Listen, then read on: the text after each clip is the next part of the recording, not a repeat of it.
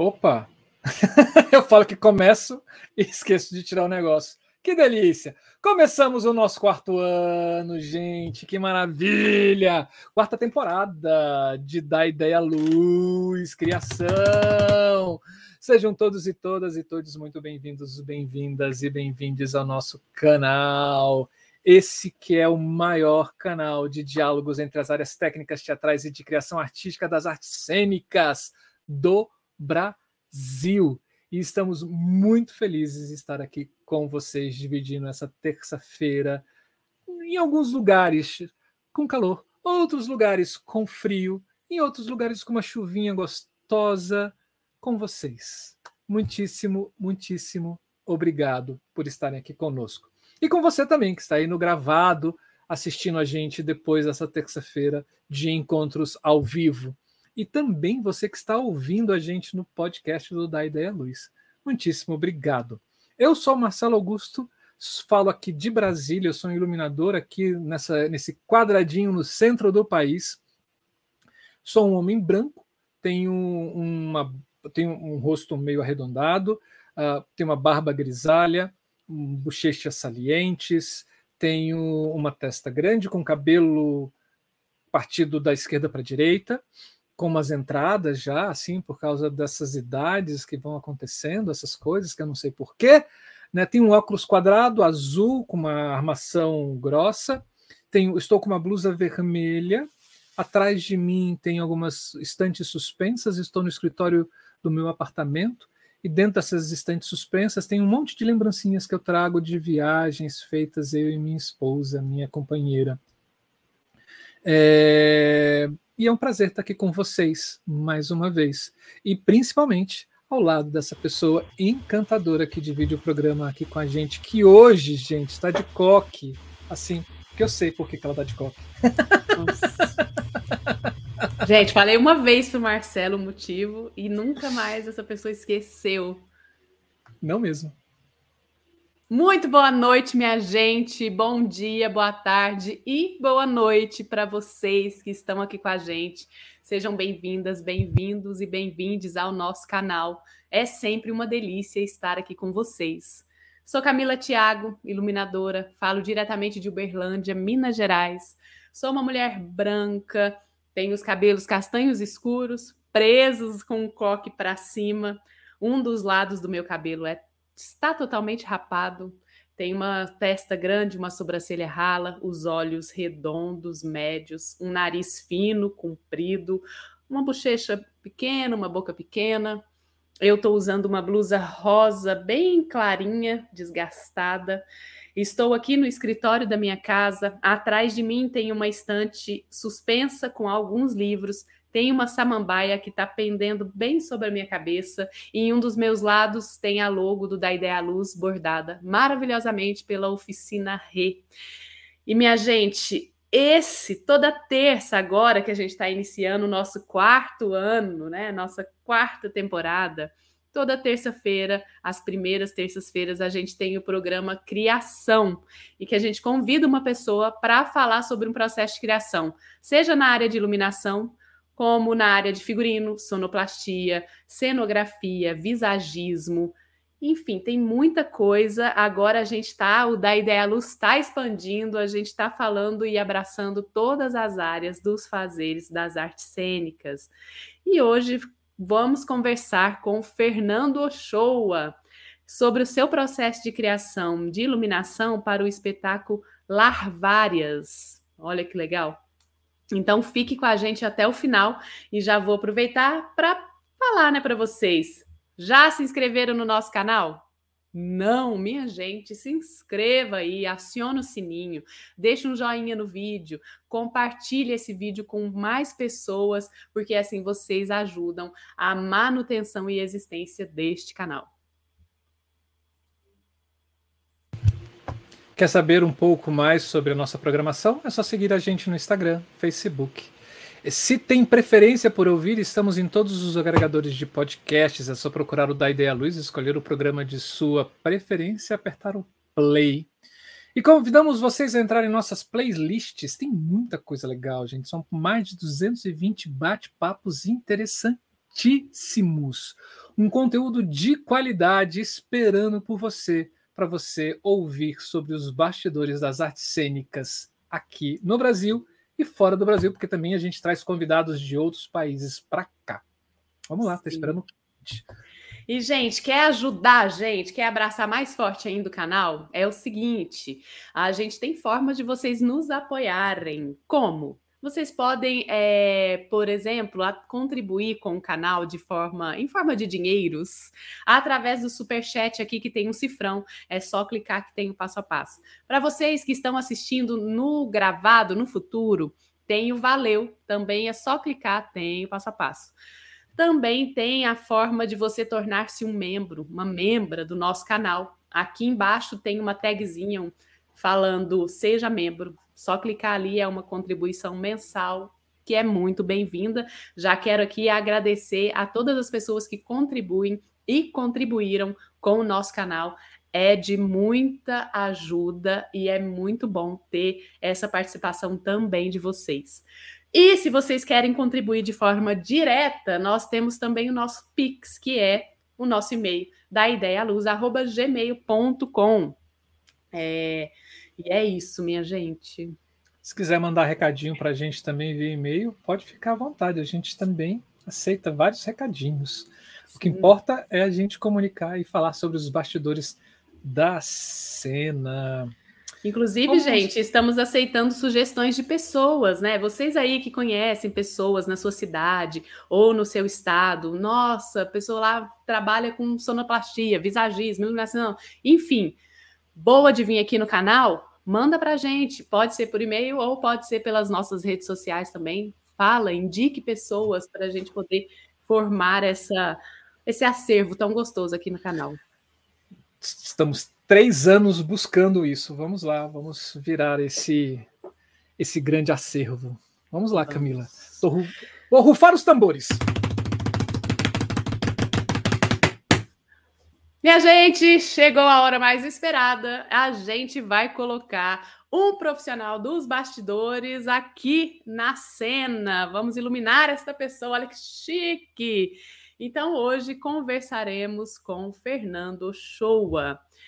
Uh, o Fernando trabalha como designer de iluminação há 34 anos, formado em licenciatura em Educação Artística, habilitação em Artes Cênicas e bacharelado em Direção Teatral pela Universidade Federal do Rio Grande do Sul e tem pós-graduação em Iluminação e Design de Interiores pelo IPOG. Com experiência internacional, participou de festivais na Alemanha, Espanha e Portugal foi coordenador técnico do décimo POA em cena. Além de iluminador, é ator, designer e diretor de espetáculos. Atualmente tá, trabalha como projetista de iluminação e design cenográfico para eventos corporativos, grupos teatrais, grupos de dança, orquestras como OSPA, UBRA e. Ai, meu Deus do céu! Lei vai, lá vai, eu com aqueles nomes, né, gente? Que é Heintrash. Ele dirige a orquestra Heintrash. Fernando me corri depois. Mas não adianta, Camila. Quando anos. vem esse povo do sul, é assim, trava a nossa língua.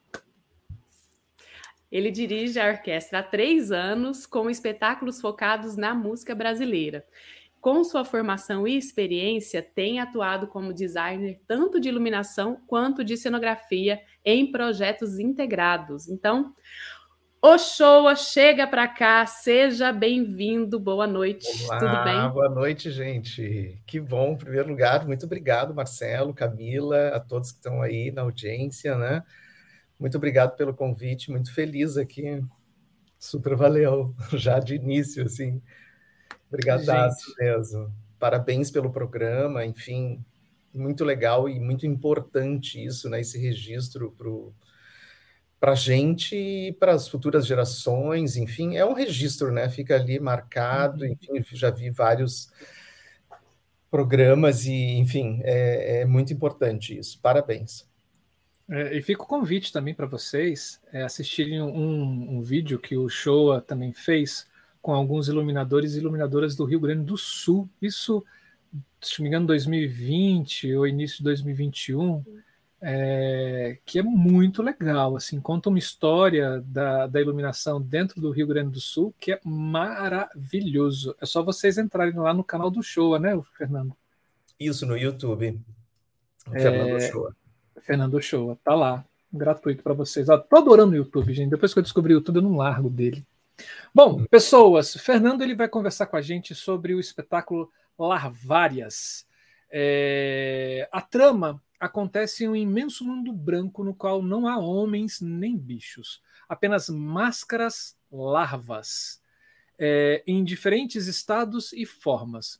A montagem fala é, dos encontros e desencontros desses seres, de seus atritos, confusões, equívocos e aproximações, ampliando o mundo fenomenal que envolve o contato entre eles, o ambiente da cena, apenas em direção aos eternos, sábios e perenes movimentos do universo, revelando que, junto ao gesto diário, está o movimento das marés, das estrelas e dos planetas. Revela ainda realidades paralelas e tangentes que, numa explosão de sensibilidade mútua, podem se interrelacionar. A ficha técnica tem roteiro e texto e direção de Daniela Carmona, que é uma figura maravilhosa que trabalha com essas máscaras, inclusive dá cursos também. Fica aí a dica de vocês procurarem ela no, no Instagram, se não me engano, é Daniela Carmona, e ela tem lá várias turmas sendo abertas em vários lugares do Brasil. A diretora assistente é a Adriane Motola. O elenco é o Adriano Bazégio e a Daniela Carmona. A trilha sonora é de Fábio Mendes. E a operação de sonoplastia, uma das pessoas que operou a sonoplastia é a Giza Pitan. A iluminação premiada, porque esse, também esse, esse espetáculo teve uma iluminação, teve prêmio de melhor iluminação com do Fernando Shoa, nosso convidado que está aqui, e um dos operadores de luzes também, tiveram vários, o João Xavier Gaspari. É isso. Fernando Shoa, ou mais conhecido o Ochoa, diga pra gente como é que foi criar a luz para essa esse espetáculo maravilhoso chamado Larvárias. Então, exatamente, foi, na verdade, foi um desafio, né? Uh, a primeira coisa, quando eu fui convidado, assim, a, a, Daniela me disse, ah, passa lá, nós estamos ensaiando lá no TEPA. O TEPA é Teatro Escola Porto Alegre, que, uh, enfim, uh, existiu durante muito tempo, parece que agora está voltando também, né? A pandemia meio que bagunçou as coisas no meio do, caminho, né, gente? Uhum. O Larvárias, então, eu tive aquele primeiro contato com, com a Daniela e com, com o Bazégio, já estava toda a equipe também. Eu acho que uma das pessoas também, o cenário é do Elcio Rossini, que é um artista plástico muito, muito interessante uh, aqui no, no Sul, que ele tem assim sempre uma investigação com materiais, com formas. E, e, eu admiro muito o trabalho do Elcio. Eu acho que a colaboração dele para o espetáculo, no sentido de situar dentro dessa caixa branca como uma caixa de grandes possibilidades e de reações, né? Vamos dizer assim, uhum. quase como se fosse uma grande folha branca onde tu vai dando as tuas pinceladas ou não, enfim, né? E, e trabalhando essas questões. Aí entra uh, um fator muito importante, que é a questão que ele é um espetáculo sem texto e uh, somente com movimentos, expressões, ações dramáticas e o trabalho da interrelação, né, da máscara com a plateia, da máscara entre os jogadores, vamos dizer assim, né, que são os dois, né? E eu quando eu assisti o primeiro espetáculo, eu fiquei assim, gente, tudo ficava uh, a meu cargo, vamos dizer assim. É quase como é, o espetáculo ele é muito é, gentil nesse sentido que ele, ele se apresenta e ele joga para o espectador tipo te situa dentro desse universo. O que, que tu está sentindo com isso, né?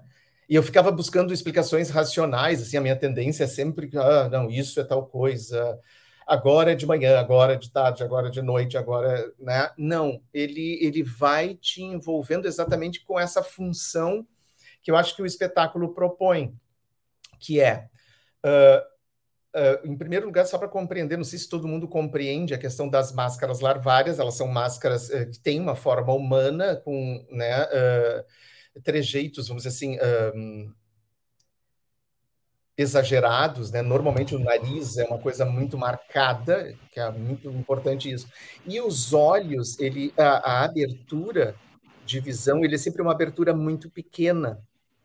Isso faz com que a ação de quem está jogando, né? Ou seja, os dois atores, eles têm muito pouca visão do, do público e muita pouca. Uh, não tem visão periférica, porque tu está fechado, só tem aqueles dois pontos, então sempre vai te obrigar a fazer a movimentação, né? O que já vai te dando uma característica uh, de movimento, de situação, de temperamento, de reação em relação às coisas. Claro, cada máscara tem uma forma que remete a algum estado, vamos dizer assim, é, é o nervoso, é, né, é o inteligente, é o nariz empinado. Ele sempre coloca essa, essa figura assim marcadamente né, na, na sua própria construção.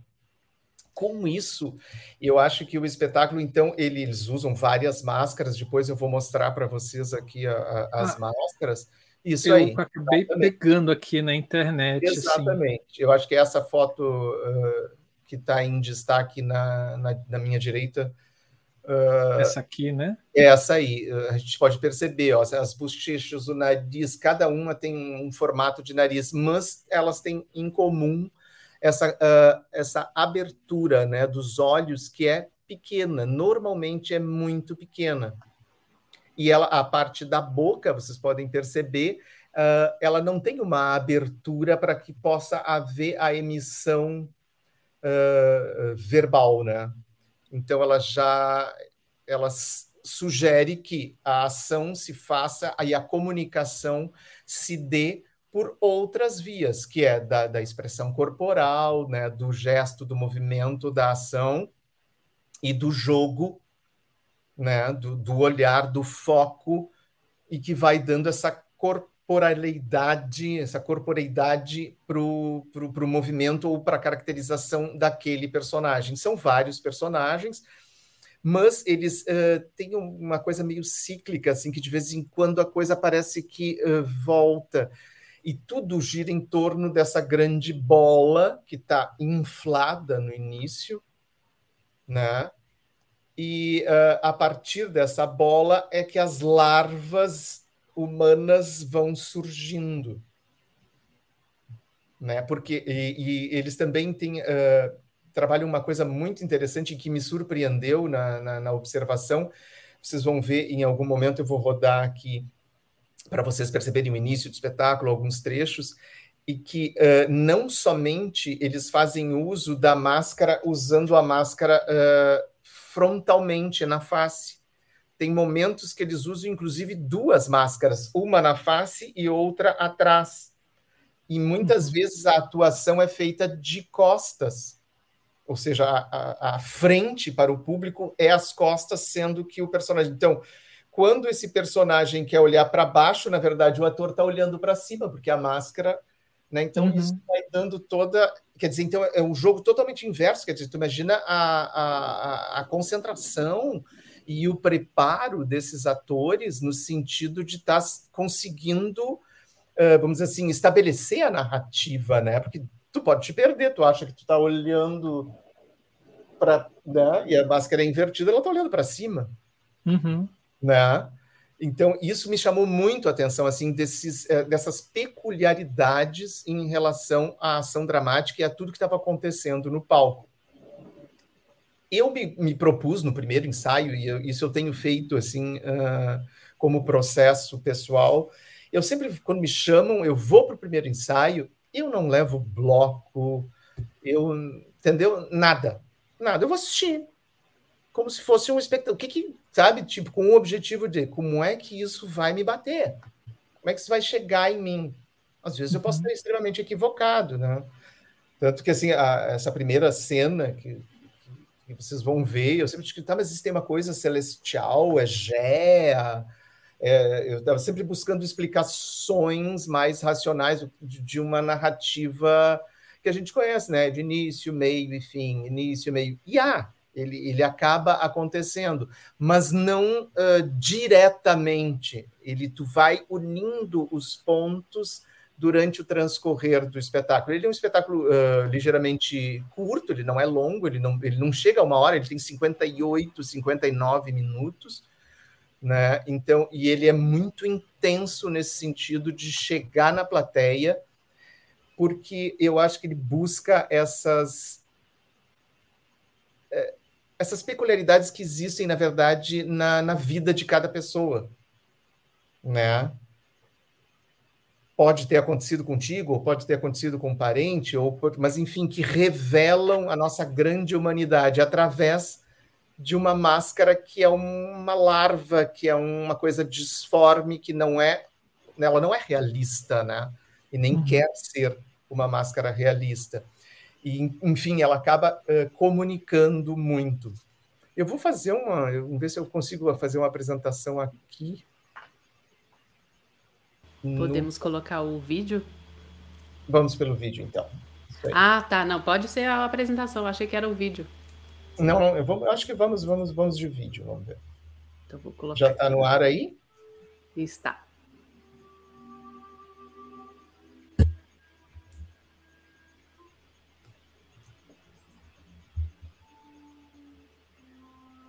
Então, essa é a abertura do espetáculo.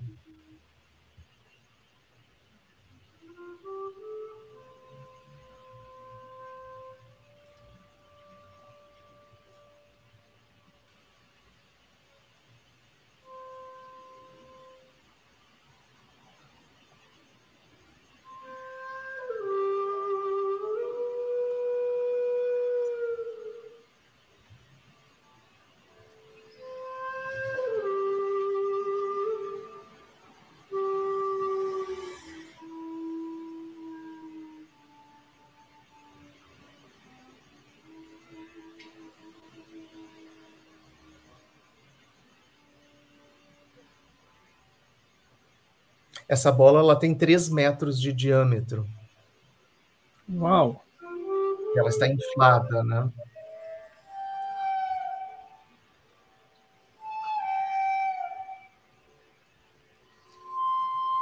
Eu procurei com a luz e com esses globos e essas transições de luz na bola criar algo orgânico, algo como se fosse uh, a partir dela, ou seja, desse universo, para mim ela sempre representou um universo onde todos nós surgimos e provavelmente onde nós retornaremos, né? Ou seja, para mim é, é, é, o símbolo do, do, do, planeta, do universo, né? Ou seja, de onde a gente vem. E aí o segundo personagem já aparece aí para vocês e vocês vão percebendo o tipo de movimentação.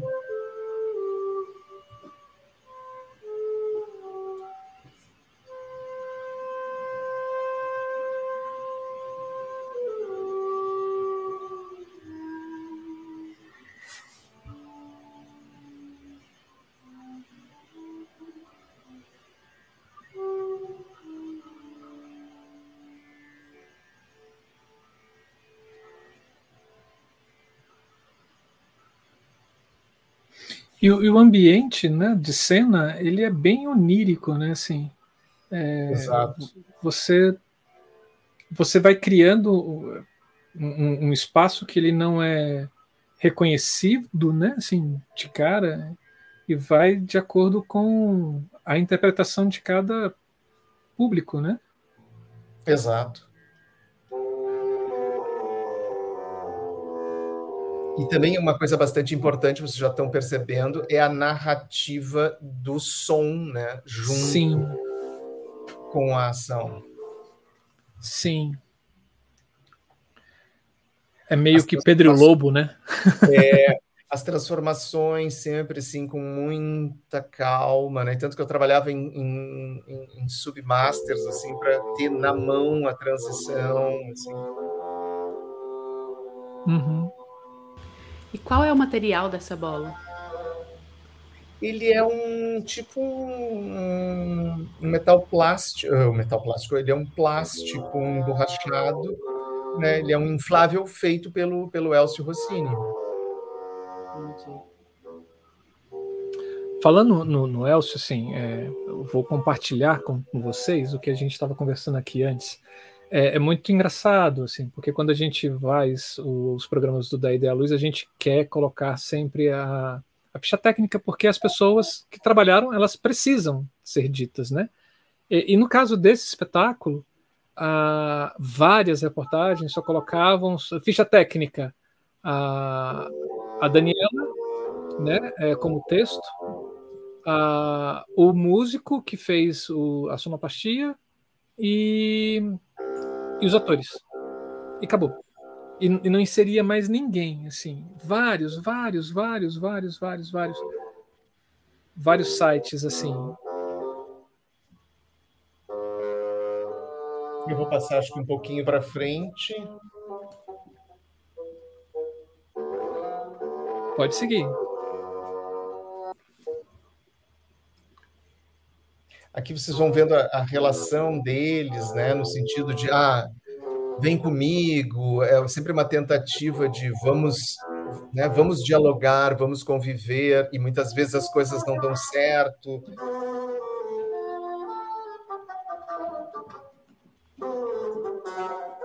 E por não ter texto, acaba sendo uma, uma linguagem muito mais é, reconhecida universalmente, né? Exato. Porque ele, seja, elas... a gente não tem fronteira, não tem a fronteira, da, né? A Isso. barreira da língua, né? Tá Poxa, você já tinha trabalhado com iluminação para um espetáculo com máscaras? Não. Que eu lembre, assim, especificamente só de de, de máscaras não, não, não havia, não. E por e... ser um espetáculo com máscaras, é, você teve algum desafio, assim, alguma alguma coisa, alguma questão, né, em que você falou, nossa, por ser um espetáculo de máscara, tem que, sei lá, teve? Sim, alguma... teve, teve, eu acho que teve, teve várias questões, uh, mas uma das questões muito relevantes para mim foi que uh, eu não sei se eu deixo rodando no fundo, se atrapalha o som, se a gente consegue Consigo. ser entendido. Hum, é só Consigo diminuir mutar. um pouquinho. Pronto. Vai, okay. pode seguir. E a gente uh, deixa. Ou seja, de, de, sempre ter uma, uma determinada luz. Eu acho que eu trabalhei bastante uh, com essa questão da luz e sombra também, né? Que é sempre um, um aspecto que me chamava a atenção da, da, continuidade da luz no espaço e, e, né, ó, ali já tinha a figura dele na, na bola e os movimentos são, são variados, assim, às vezes eu tinha, tinha essas coisas assim, tá saindo da luz, lembra que a gente marcou que era até um determinado momento, mas também tinha essa coisa de entrar para o escuro, para o desconhecido, né? Uhum. Tinha um pouco isso, assim, uh, que também se jogava. Esse, eh, essa gravação ela foi feita no Teatro Poeira, no, no, no, Rio de Janeiro, que é o teatro lá da Marieta Severo e da Andréa Beltrão. Sim, foi uma temporada, o espetáculo foi convidado por elas para para fazer, se não me engano, dois finais de semana e acabou ficando quatro meses em temporada. Uau! É, curtiu e tal, e enfim, foi dando resposta de público. Aí a Bárbara Eleodora também fez uma crítica, assim, e aí analisou o espetáculo, assim, passou por todas as questões, exatamente esmiuçando, né, uh, esse atingir o público de outras maneiras. E aí ela coloca que a minha luz estava dialogando, ou seja, para a construção desta narrativa cênica. Para mim foi assim nossa, Uau. um super elogio, né? Ainda mais vindo dela, que é uma crítica, sempre foi muito né, feroz, assim, de muita gente, Bárbara Leodora ama e odeia. Né? É. É, Isso a gente está falando de qual ano? Ele está puxando o branco e eu estou puxando a luz no sentido de sair com a luz, porque ele como se estivesse engolindo a luz. Então tinha sempre esse, uh, esse jogo um pouco do que ele estava fazendo, do que estava acontecendo na cena e a luz corresponder com ou mais ou menos né, no sentido de auxiliar nessa, nessa narração. Tipo, ele absorvia os brancos, né, ele uhum. entendia tudo com essa fome. Então, tem muitas dessas coisas, assim, a fome, a, a, a reação eu e o outro, né, e todas essas coisas bem elementares. E aí, ó, uhum. por exemplo, já vem para uma outra coisa, que daí é a, é a relação deles. E aí, essa é a primeira cena onde eles estão usando as costas, na verdade. Ah, As sim. máscaras nas tá costas, né? costas, né? Ó. Ela está de uhum. costas, ela está olhando para cima e a máscara está olhando para baixo. E vice-versa, né? E eu, uhum. daí eu trabalhei assim com ou âmbares ou tons azulados, indo até um Congo Blue, né? Uhum. Branco. Na época, uh, nós não tínhamos os LEDs ainda, isso foi 2006. Aqui em Porto Alegre, pelo menos, a gente não estava trabalhando, assim, não tinha como tem hoje. Então, assim, é lâmpada par, elipsoidais, PCs, Fresnéis, tudo halógeno. Claro, uhum. uma, uma, console já programável, a luz toda gravada cena por cena, enfim. Mas, enfim, uh, uh, e aí entrava essa coisa. Ó, ele está de costas, ele está fazendo todo o movimento. Uhum. Então, como trabalhar essa iluminação, na verdade, sem uh, uh, sem machucar o espetáculo. Tipo assim, o, o, espetáculo ele precisa ter o que ele necessita, não mais nem menos, né? Tu, tu, tu achar essa medida. Tanto que aqui, por exemplo, já, já tinha transcorrido mais de um ano de, de, de, de espetáculo em temporadas e tal. A luz já estava bem mais redonda. Eu não, eu fiquei operando somente na primeira semana no Rio e aí depois eu voltei para Porto Alegre e ficou o operador da casa Uhum. Né? E até eu vi que nesta gravação ele não fez o meu final de forma correta. Depois eu vou mostrar. O final é exatamente quando eles são uh, engolidos pela, pela bola. Eu vou passar um pouquinho mais à frente. E como foi essa escolha das cores, assim? Que você falou que foi as tonalidades de âmbar e azul, né? É, é tem uma cena também eh, em vermelho, mas enfim, eh, eu dividi assim quase como essas duas paletas, paleta de quente, né, vermelho e âmbar, uhum. com o próprio branco incandescente, onde eu poderia dimerizar. Tem cenas que elas ficam bastante sépias, assim, exatamente para trabalhar com a luz branca bem baixa, uhum. né? E no final eu tenho uma coisa bem exagerada para o over de ligar tudo que eu tenho de branco a 100%. Ó, essa, eu acho muito interessante essa ação de como é que tu entra no tempo. Ó, tem um piso aqui que, que, que eu largava Sim. um pouco de branco, pouca coisa só para delinear a máscara, né? Vindo é uma diagonal aqui. E como a sombra, né? Modifica a máscara, né? Exato, exato. E aí Sim. essas nessas expressões que a máscara gera, eles estão num namoro aí, né? Tão bonito que depois aparecem uns tipo uns espermatozoidezinhos assim, assim todos os objetos são todos muito trabalhados com panos torcidos, é tudo muito delicado no próprio cenário, não sei se vocês viram, né, que tem essas uhum. Eh, ele uhum. parece eh, como se fossem grande eh, um recortes de bambus. Então tem uma coisa orgânica aí, por isso que eu usei aqueles gobos no início, né, como se uh, essa geia tivesse respirando, né? Ou seja, de ser uma coisa orgânica, então de, de possibilitar ser, né? de criar essa atmosfera de que, que é desse orgânico que ele não é absolutamente quadrado, nada, uhum. não, as formas elas vão, né? E as larvas exatamente têm essa característica de ser multiformes uhum. né? Uh, e de irem se transformando com o tempo e conforme a narrativa. Ó, aí já apareceu um vermelho lá no fundo que está rebatendo no piso. Isso acho que também essa caixa branca facilita, né? Porque tu tem vários Sim. rebatimentos e mistura de cores, né? O contraluz azul tá aí e eu tenho dois, dois fresnéis com vermelho ao fundo lá, ó, dá para ver um pedacinho. Uhum. Isso já dá uma rebatida, já cria um clima assim para eles, então tem todo esse namoro. O Muita chão cena... também, né? É, é... Eles estão bem, bem próximos ao PC. Eu usava um PC no chão, nos dois cantos do palco, né, em, em diagonal. Uhum. Mas, Fernando, assim, é, dentro dessas composições, né, assim, é, você parte de qual referencial, assim, para começar? Ah, os espermatozoides então. Não, os espermatozoides. né? quer dizer, podem ser, né? Já podem né? ser podem, quer dizer. Eu que ficava assim, agora tal coisa, assim, tentando uhum. estabelecer uma narrativa no sentido, inclusive, de eu, de eu poder colocar no, no meu roteiro, né? De lá uhum. surgem os espermatozoides. Mas Sim. é uma coisa minha. Para os outros espectadores podem significar outras coisas, né? Mas uh, falando um pouco da criação em si, né? Assim, é, você parte de alguma de alguma referência?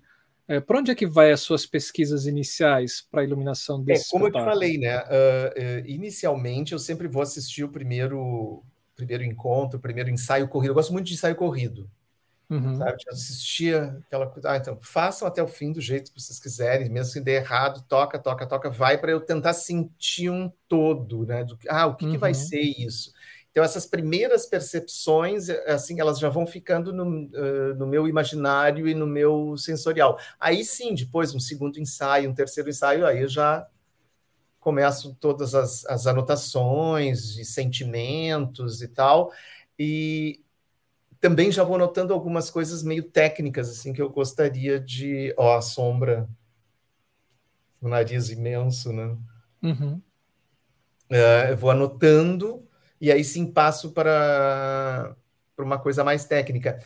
Eu eu sempre digo que eu sou filho do Jorginho de Carvalho, né? O Jorginho de Carvalho passou, acho que foram duas semanas aqui em Porto Alegre, num curso pela Prefeitura Municipal. Uh, e, e, eu fiz o curso, fui extremamente assíduo a, todas, a todos os encontros e tal. E ele, ele mudou a forma de, de eu ver e de eu estruturar a, a iluminação, né? Com, sabe, de, de, fazer todo o storyboard, isso eu faço, né? Então, assim, quando eu vou, uh, ah, para eu abarcar o espetáculo, saber onde eu estou, então eu sempre tenho lá os meus quadradinhos todos, né? O personagem A entra aqui, faz assim, faz assim, sai. Né? Então, todas essas anotações eu vou fazendo, que isso depois facilita até para te orientar, ah, estamos aqui, né? Estamos nesse momento. Então, acho que o storyboard é bastante importante. E depois, sim, as anotações todas em cima do storyboard, passo para o plano e a coisa começa a se estruturar. Mas uh, de buscar referências ou uh, questões assim, eu sempre deixo para um segundo momento. Eu não gosto de, ah, nós vamos trabalhar máscaras, então, ah, vou ver as máscaras, já começo a ver filme de máscaras e não sei o quê. Uhum. Ou, né, ou quando tu vai ver uma ópera, que já é uma ópera conhecida e tal, daí tu já, vê, já vai assistir óperas. Não, vai ver essa ópera, que, né? Que, que Orfeu é esse que tu está indo assistir? Uhum. Né? O que está sendo proposto ali? Não, não te carrega de coisas antes do, daquilo que é necessário, né? Então, o meu processo é mais ou menos esse, assim, é tudo esse primeiro contato, assim, de bem despreocupado, e aí depois, sim, começo, vou, vou indo para as anotações, e depois, sim, buscando referências, e conversas, inclusive, com a, com a direção, que eu acho muito importante, né? Porque acho que a direção, ela, ela também uh, te estabelece né, o, o norte do, do espetáculo, para onde ele quer ir, o que, que ela quer dizer com, com isso, né? E eu acho que a gente está a serviço do espetáculo, né? Uhum. Uh, acho que muitas vezes a gente vê questões, uh, por exemplo, de que às vezes tem às vezes tenho sensações de que determinados espetáculos uh, a luz acaba quase que se tornando maior que o espetáculo, né? Como se o iluminador tivesse que mostrar uh, repertórios e efeitos e questões, que é uma coisa que eu sempre critico. Isso era necessário, tinha, né? Que função estabeleceu dentro do, do espetáculo tal efeito? né? Porque, claro, uh, a iluminação é um elemento visual, ela, ela é muito presente, né? Para quem enxerga. Uh, e se tu te coloca acima do espetáculo, né? Quer dizer, daí tu tá querendo mostrar uma virtuose pessoal, então acho que tem que se desprover um pouco disso, assim, né? Daquilo que tu, ah, eu acho que é isso, eu acho que é aquilo né? E tem que ter isso ou tem que ter aquilo, e aí são aqueles riders infinitos de milhões de elipsoidais de todos os graus e não sei o e na hora depois não consegue nem usar direito, porque vira uma loucura, não conseguem se achar no rider, no uso daquilo, e nem usam determinadas coisas que foram instaladas. Né? Então, quer dizer, é uma crítica que eu normalmente estabeleço como para shows, né? A questão do, do uso do moving light, já que o moving light se movimenta, então os moving lights estão sempre né, se movimentando, não. Eles podem servir como elipsoidais, né? Uma hora é uma coisa, depois eles na mesma posição tu consegue outros ângulos, abrindo e fazendo outras coisas, ou seja, usando isso na composição de determinadas cenas, de determinadas fotos para o espetáculo, né? E não simplesmente, ah, tá, ele se mexe, então bota o moving light e lá está o moving light se mexendo, se mexendo, se mexendo. Se como mexendo. diz o como diz o Rogerinho, né? é, que é um iluminador do Rio. Assim, o Movie Light é um refletor que também pode se movimentar, né? Exatamente. É. E, só que antes, por exemplo, do, do, Jorginho de Carvalho, teve uma pessoa fundamental uh, uh, na minha vida, que foi lá dentro do, do, do, DAD, né, que é o Departamento de Arte Dramática, que foi o Hermes Mancilha, que era um homem de teatro, ele era ator, diretor, iluminador, ele cenografava, enfim, ele montava os espetáculos inteiros, assim, praticamente do nada, só com materiais reciclados. Era uma, uma figura muito criativa e ele foi o, o primeiro me, me proporcionou a operar uma luz dele, né? Que foi Doroteia de Nelson Rodrigues. Nossa, um texto com ações, né? Ou seja, uma coisa uhum. pesada e com um desenho de luz que na época era PC de 500, PC de 1000, ponto, era o que se tinha, muito papelão para fazer recorte, com, né? Tentar fazer corredores, então, todas aquelas dificuldades que nós tínhamos, né? Antes da chegada dos elipsoidais que nós tivemos muito tempo em Porto Alegre sem os elipsoidais, então se fazia luz com recorte né, com papelão e celofanes antes da, dos filtros rosco ou uhum. né? Então tinha que ter criatividade e realmente quebrar a cabeça. Então o Hermes foi uma figura que e ele me disse uma frase que sempre foi que foi muito legal. Está vendo? Ó, nós temos aí passou canal por canal, tinha, né, tinha efeitos na rotunda, tinha laterais, tinha contraluz, tinha frente, tinha piso ó, tá vendo isso, tá vendo aquilo, tá, tá. agora nós vamos ter que organizar tudo isso né, na composição dos quadros, das cenas, ou seja, nós vamos ter que pintar cada quadro. E aquilo ficou na minha cabeça, eu preciso pintar quadros. Né? E eu era, eu era, eu tinha 18 anos de idade, quer dizer, eu estava recém chegando em Porto Alegre, entrando na universidade, aquele mundo todo da Universidade Federal, extremamente deslumbrado, né? E ele era o bolsista de iluminação na época. E eu acabei uh, o substituindo quando ele desistiu, que era uma forma de tu poder trabalhar dentro da, da universidade e tu recebia por isso não, quase um salário mínimo, mas não era um salário mínimo, era 80% do salário mínimo. E foi o que me manteve durante muito tempo uh, né, durante a, a época do, do, do, primeiro curso ali, que foi o de licenciatura.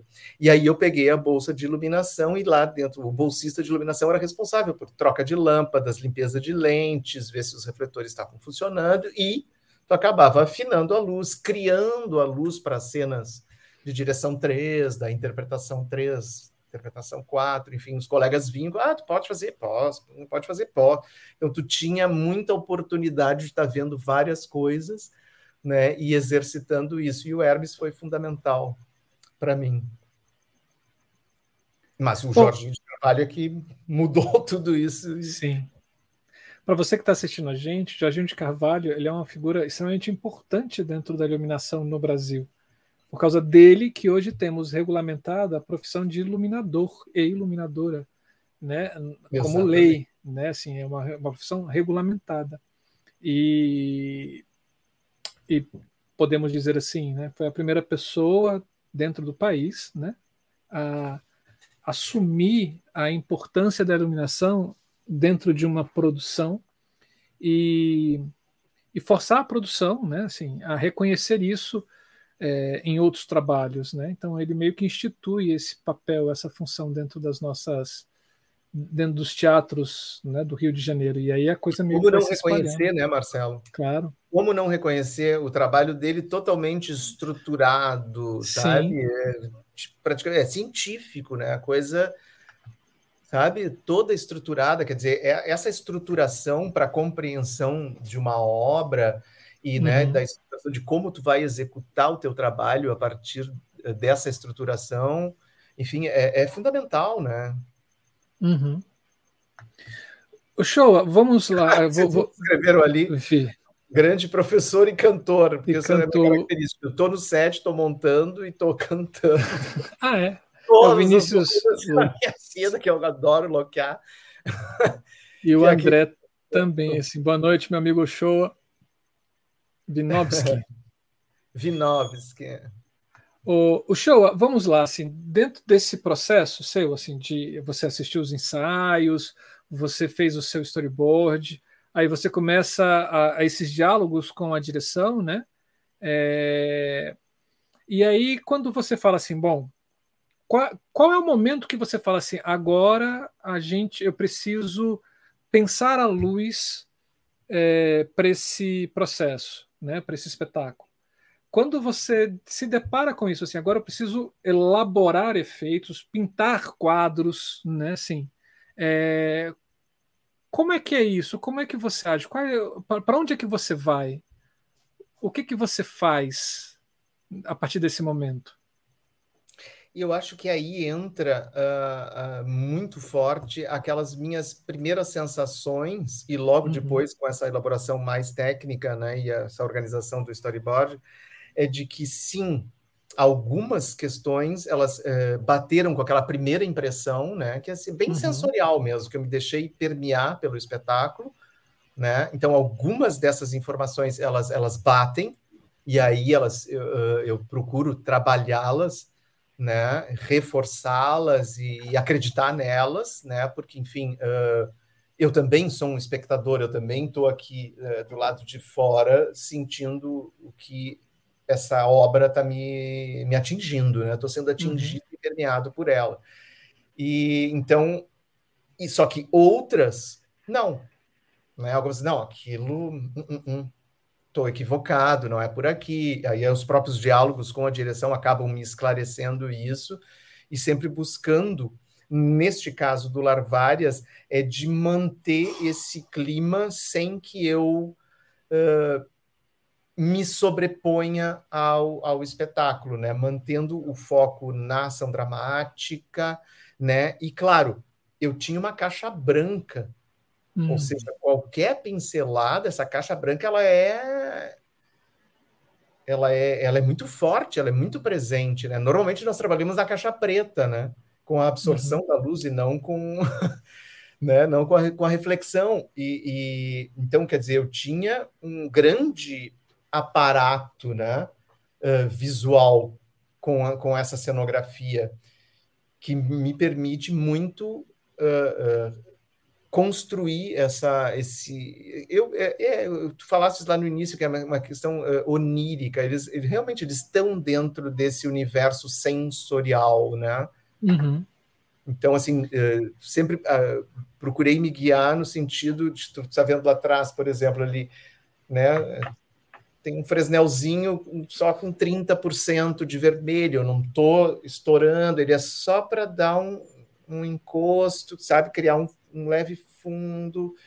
Então, assim, tudo uh, procurando a delicadeza e às vezes até a grossura, porque tem momentos de, de, de, violência também no espetáculo. Por exemplo, essa é uma cena forte, que ela é a teimosa, ela quer, tem que ser do jeito dela, e ela acaba levando uma daqui a pouco né? Porque as ações todas são muito. Ó, te tiro a bola, então não vou mais brincar contigo desse jeito. então, uh, o espetáculo todo ele fica em torno desses dois, da relação com, com entre eles e com, com a bola, né? Que é da onde eles surgiram desse universo. Né? E também aqui nessa fase, no início não era assim eles, eles usam a bola também como um elemento. Tem um momento que a bola vem sobre a plateia, as primeiras pessoas ali na primeira fila acabam sendo uh, meio que encobertas por essa bola, como se ela né, fosse avançando sobre, sobre a plateia. Essa cena eu adoro, porque ela, ela, ela continua enchendo o saco, continua enchendo o saco, a é...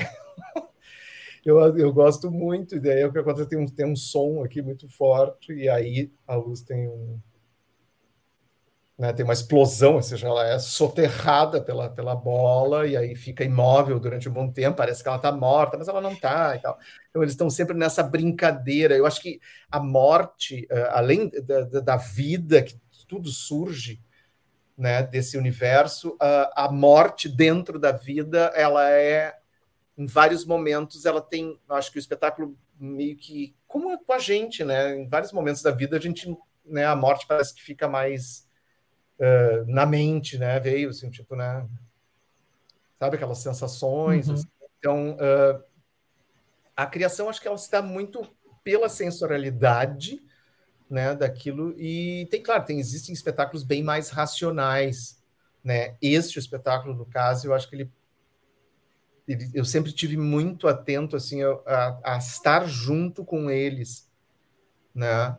E, auxiliando na, nessa construção dessa narrativa.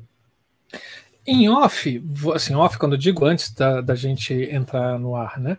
Você disse para gente que o espetáculo ele rodou a Europa e que é, as mesmas reações que as pessoas tinham no Brasil, as pessoas também tinham lá naquele velho velho continente, continente né? velho uhum. continente, velho, muito velho, né? Assim, é, isso acaba nos dizendo que dentro dessa dessa sens, sens, ai, faltou, não, não consigo falar a palavra, dessa coisa sensorial, né?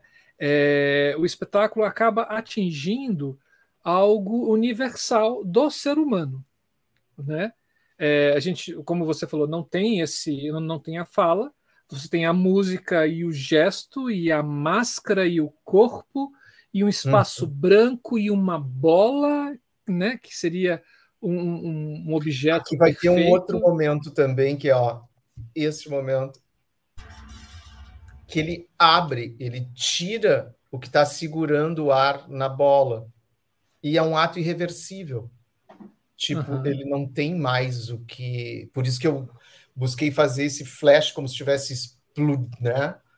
Uhum. Algo se libertou daí. Né? A, a, música também acho que auxilia na, na, na construção. Acho que a gente não está ouvindo, né? Ah. Ó, ele tem toda uma coisa, que, que eu, tipo, o que, que eu fiz, né? Ou seja, o resultado das nossas ações, né, que muitas vezes acabam nos surpreendendo, que a gente não esperava que ia ter determinada consequência, vamos dizer assim, né? Uhum. Então, é, o espetáculo trabalha sempre essas questões, assim, que está muito, é, muito ligado, ó, ele tenta, né, segurar isso,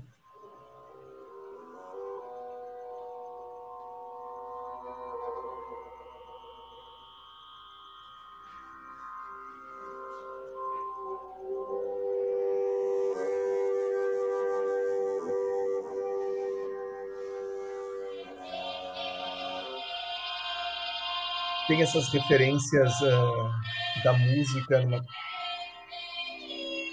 que remetem a um pouco a essa questão também uh, mais oriental, né? um pouco fora do, do, do, do da nossa uhum. instrumentação ocidental, vamos dizer assim, né? E aí, ao mesmo tempo, volta daí ó, para uma mistura, para uma coisa quase como uma caixinha de música, para o terno. Você está vendo que tem né, um personagem. A coisa está toda lá no fundo, está tá tudo lá, está tudo com eles.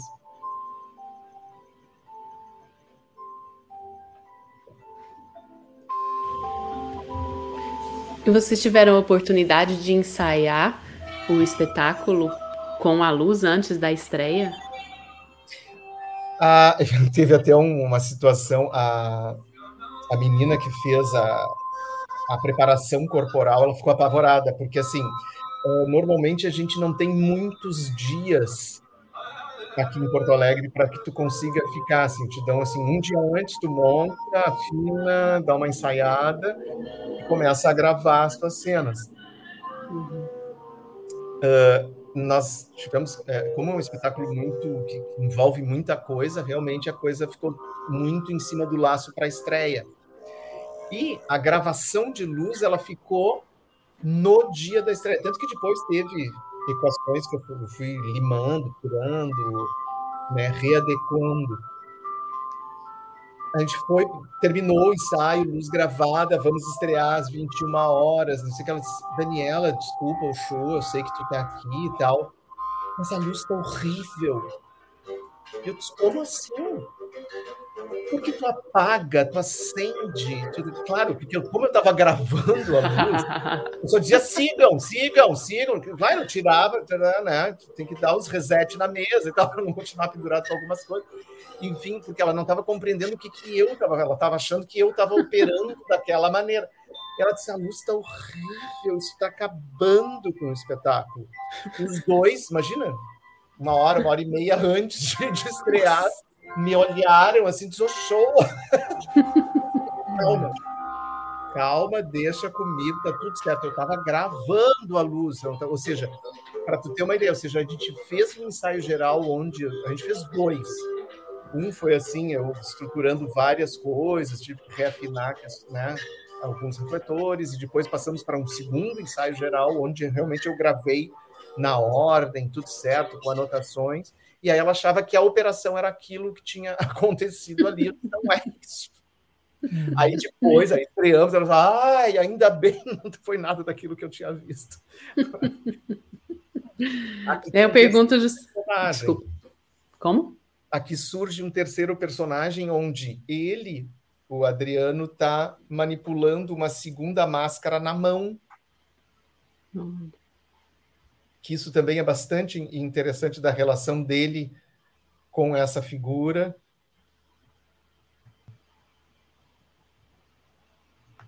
Mas é, é, muito engraçado essas coisas assim de, de, de, bastidor, né? E as coisas que acontecem, assim, muitas vezes é, premido pelo tempo, tu acaba fazer as pessoas tipo não entendem o que está acontecendo, né? E, claro, era uma gravação de última hora para garantir, ok, pelo menos eu tenho a cena 1, 2, 3, todas as cenas necessárias para fazer o espetáculo. Se eu precisar amanhã, ainda no segundo dia, eu vou fazer adequações e tal. Mas ela estava apavorada com a luz, que a luz apagava, acendia, não tinha por que apagar. Estão vendo aí, ó, eu falei, ó, a, a, luz em dimmer criando em cima do branco, criando essa, essa luz sépia que é uma luz que eu gosto muito, assim, porque eu acho que ela cria também um ambiente bastante íntimo, né? E, e traz a plateia para dentro, assim, é uma luz confortável, vamos dizer assim, porque isso eu, uh, o branco me possibilitava, né? O branco em, em resistência e uh, também o oposto disso, né? Para uma grande reflexão foi uh, que é o que eu trabalho no final do espetáculo. Eu, eu te perguntei essa, essa história do ensaio, né? Justamente por isso, porque quando, quando você tem toda esse, essa essas superfícies brancas, né, em que a reflexão da luz vai ser fácil, você tem que ter uma, uma sensibilidade com essa intensidade, né, luminosa. Exato. Então... Exatamente. E eu acho que isso ela perspassou, perspassou o espetáculo inteiro, assim, né? Uhum. Tanto que tu vê, eh, tem, tem áreas bem delimitadas, muita, muitas laterais, né? Muito piso, muito ali com eles. Sim. É, e, e essas movimentações, juntamente com a movimentação de luz, acabou dando muito, no, quando você falou, no processo de, de estreia, gravando naquele momento, é, mas dentro da sala de ensaio, o cenário já estava montado para que você pudesse visualizar Sim, estava. As, as movimentações, tanto fundo como piso. Sim, na, nós tínhamos, estava montado, só que num espaço muito menor. O Teatro Renato, ó, aqui eu já tenho explosões,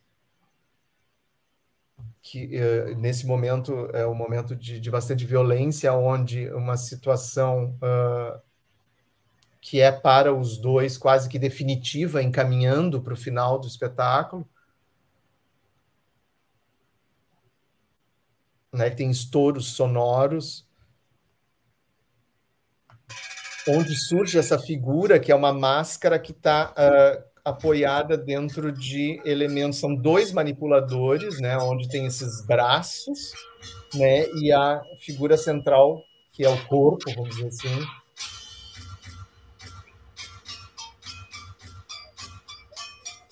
Né, que é quase para mim uh, sempre me tocou assim porque era um momento de bastante violência né ou seja de perigo de né? Então, para mim, sempre foi assim: lá no roteiro estava, surge a morte. para mim, era a morte. Então, achei que. Né, eu tô adorando, porque eu também dou, eu apelido as coisas, né? Então, te ouvir tá sendo ótimo, que eu falei, olha só que maravilha. A morte, espermatozoide. Tu te estruturar na tua organização pessoal, no sentido de como é que eu vou, né? uh, elencar as minhas cenas, as minhas deixas. Imagina, não tem nenhuma. Né? Ou é som, ou é movimento. E aí, ó, dessa coisa extremamente violenta surge uma coisa extremamente onírica. E o som muda, vai mudando para uma coisa extremamente delicada onde vem novamente a relação dos dois personagens. Então, tinha aquela coisa, agora vem para esse azul, assim, para essa coisa bem onírica, mais, né? Colocadas num tempo, espaço. E aí, aqui tem uma troca, vai aparecer de novo o espermatozoidezinho, só que uh, ele tem um espermatozoide vermelho que é quase como um símbolo de flor, há uma doação da parte eh, dele para ela, né, deste ser uh, eh, para ela, tem um namoro, ela vê que ela é toda a, a máscara, né, toda delicada, enfim, uh, maternal, né, e, e o, o trabalho com esse com esse tecido,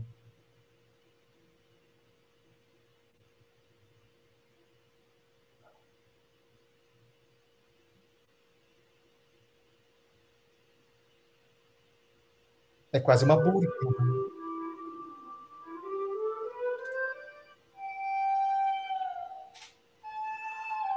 Eu acho que essa, a sonoridade, ela também. E, e a sonoridade, ela te, ela te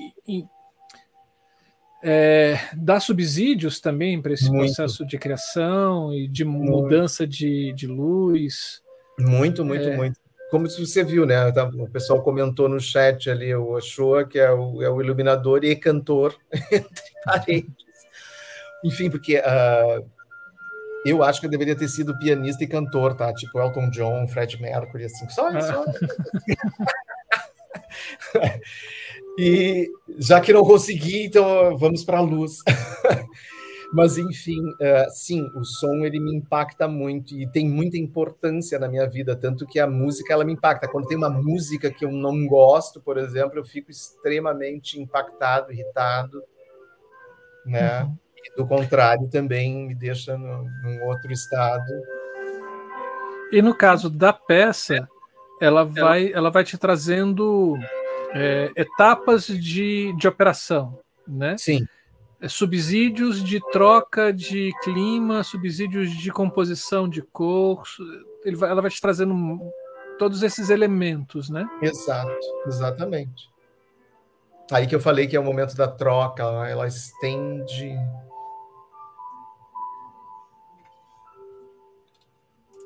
Ó, ele puxa o, só que agora é vermelho, e vermelho no figurino da Rô Cortinhas, que também é uma, uma grande figurinista aqui do Sul, uh, que ela tem muita experiência em cinema, inclusive. Eu acho que ela entrou bastante no clima, né, de ter todas essas coisas orgânicas e retorcidas e traçadas, tramadas, né? O espetáculo é todo muito orgânico, né?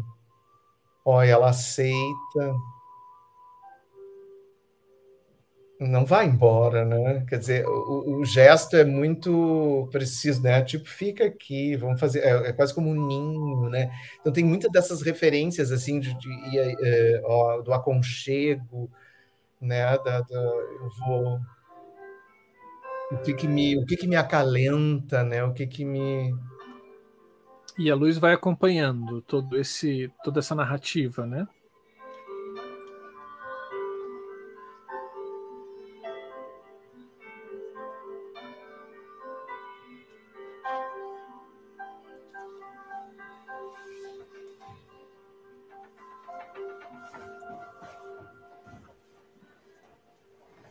Estamos nos encaminhando para o final, que eu acho um final.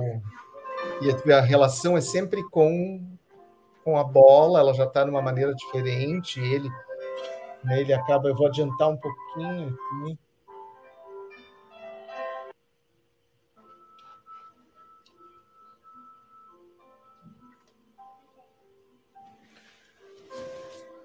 Todo o espetáculo ele vai entrando para um outro ritmo, né? Ao final, apesar de eles terem isso, tipo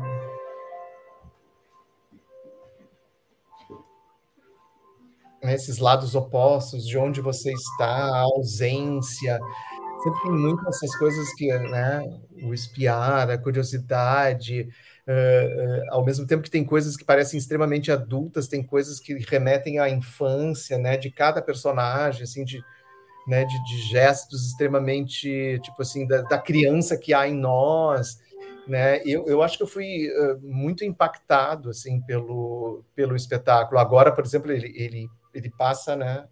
Ele sobe, ele entra para dentro disso e acaba a convidando passar um pouquinho mais para frente aqui, que ele é, ele é tudo bem, ele é todo bem lento agora nesse final.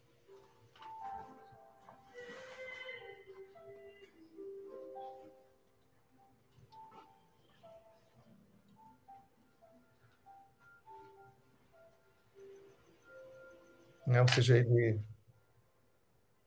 eles continuam é, no barco junto. Para mim tem uma coisa também do tempo, do passar né, do tempo, do, do, do envelhecimento, né, da, da, maturação, né, né, né, dessa, dessa vivência juntos, é, essas figuras, apesar de apresentarem todos os conflitos durante a, a, existência, vamos dizer assim, né, eles vão se aproximando de um final no mesmo barco, né, com a com a mesma onda. E o som também uh, vai acompanhando isso. Acho que o próprio Fábio também uh, criou muito da sonoridade em função da movimentação e da ação dramática, que eram subsídios que ele tinha, né? Uhum. Então, eu acho que ele trabalhava fora de cena, de frente, para ter uma visão total né, durante os, os ensaios, uh, e depois ele passou sim para dentro de cena, mas aí ele já estava né? Isso depois esse som foi gravado para as viagens, porque aí por uma questão, uh, enfim, econômica, né? Tu não pode levar todo mundo e tal. Então, assim, daí sim, tinha um operador de som que disparava esse áudio que foi todo gravado, porque, enfim. Estou com dificuldades na conexão. Tente outra vez em alguns instantes. Ai, desculpa, gente. Foi assim falando. É, então, então assim. na, na estreia, é, era ao vivo o som? Sim, durante toda a primeira temporada o som foi ao vivo. Olha só. E talvez a segunda, que acho que em Porto Alegre foi. Aí quando começou, ah, precisamos viajar, precisamos. E o Fábio também é um músico muito ocupado com a, com a orquestra sinfônica e tal, não tinha condições de estar acompanhando, e daí se gravou, e aí sim o som passou a ser uh, gravado. Mas ele tinha, inclusive, essa, uh, essa característica muito marcante de ser um som feito ao vivo, ou seja, de ser muito orgânico, de ter o músico ali uhum. reagindo, né? E aí, claro, aí depois isso foi gravado e daí a coisa meio que se estabeleceu como sendo isso, enfim. Mas já... então não, não tinha improvisação, assim. É... Eu acho que na construção até aí vocês estão vendo o final, eles acabam entrando, né, uhum. para dentro da, da, bola. E aí esse final, como está gravado aqui, não era o final.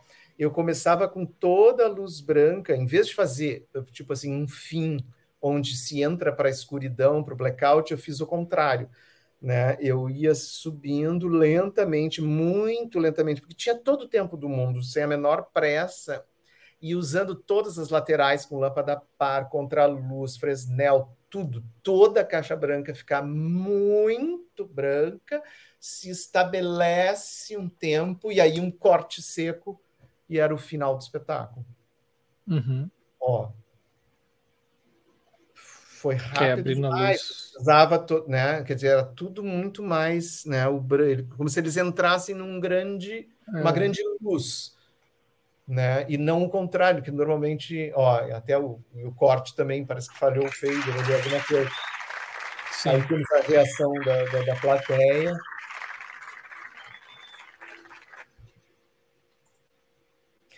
E, e eu, eu, acho que essa sacada de, de ter feito uh, o inverso, né, em vez de entrarem para um escuro, né, de entrarem para uma grande claridade dentro dessa caixa branca e essa caixa branca se revelando né, quase como um, um ofuscar. Isso também eu acho que eu trabalhei um pouco, porque se, se as pessoas provavelmente ficaram olhando, né, já tocadas pelo espetáculo, ficaram olhando para eles na bola que ainda tinha um certo né, respirar, porque uhum. enfim, estavam ali dentro da, né, da bola, mas enfim, era um final, né? As pessoas eram impactadas por esse final. E aí esse branco todo, né, tomando conta da caixa e dando essa reflexão pela primeira vez em toda a cena de uma luz muito branca né? E aí esse corte seco, eu acho que foi uma, uma, uma, sacada assim que eu achei que foi, foi bem legal de, de ter construído,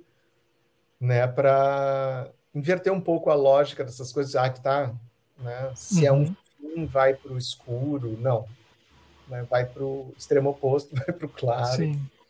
E que era aquela pergunta que eu ia, que estava começando, né, assim, lá, lá atrás, assim, que era justamente essa coisa de você ser é, nessa coisa muito sensorial, você atinge uma coisa que é universal ao, ao espectador, né? É, e o diálogo acontece ao ser humano, independente de em que estado, em que país é, ele se encontre, porque você vai estar falando de coisas é, primordiais da Exato. comunicação e primordiais das relações humanas, no caso desses, desses dois personagens, né? Assim, e aí, como é que é decifrar isso e transformar isso em luz?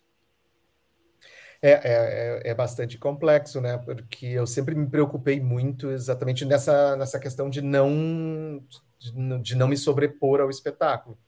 Então, as minhas anotações lá da, do que, que eu estava sentindo em cada coisa, da, uh, muito te, tinha momentos né, de, de, de, que o espetáculo tinha uma luz mais vibrante ou, ou mexida, é, mas uh, uma, uma, das características do espetáculo é sempre as coisas irem uh, se revelando muito lentamente, né?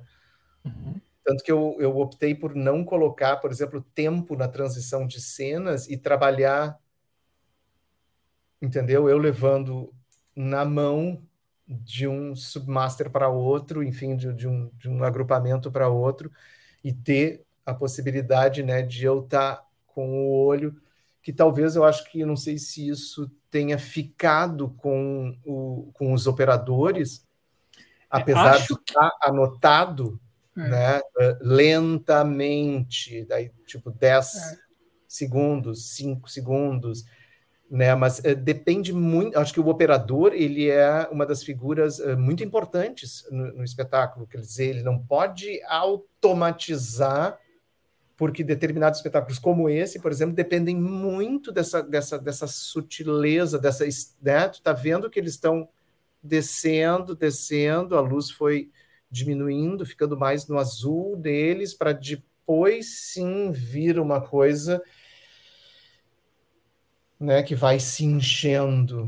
É. Nesse vídeo que você mostra para gente, uh, eu tenho uma leve impressão que o operador usou o tempo no gol, né? Assim, para você é. que está assistindo a gente, é quando você grava o tempo de mudança e você não leva essa mudança de luz na mão, você aperta um botão e ela a máquina faz essa mudança num Exato. tempo predeterminado. Que é muito complicado, porque às vezes não é o tempo da cena. Exato. Porque Inclusive, você não tem uma marcação. Né? Dependendo dos atores naquele dia e tal, essa cena exatamente Sim. pode estar num outro ritmo que requer exatamente.